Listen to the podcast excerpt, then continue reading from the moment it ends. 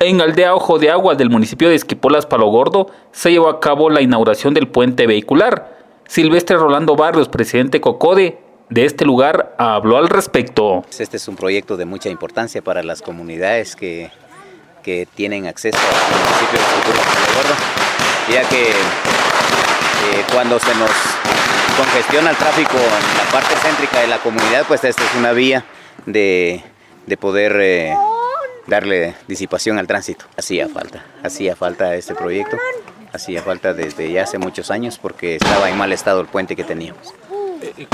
Eh, sí se transitaba así eh, con vehículos, pero como el puente estaba angostito, costaba pasar.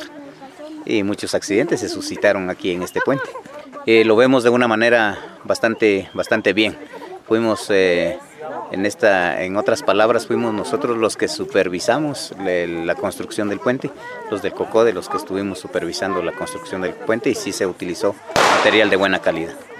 Mm, que en las administraciones anteriores, de muchas administraciones anteriores, estuvimos gestionando, pero no se daba la posibilidad, sino hasta esta administración que tenemos.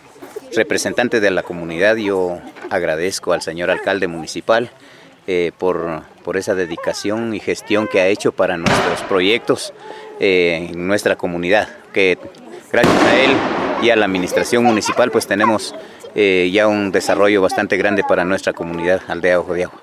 Emisoras Unidas, primera en noticias, primera en deportes.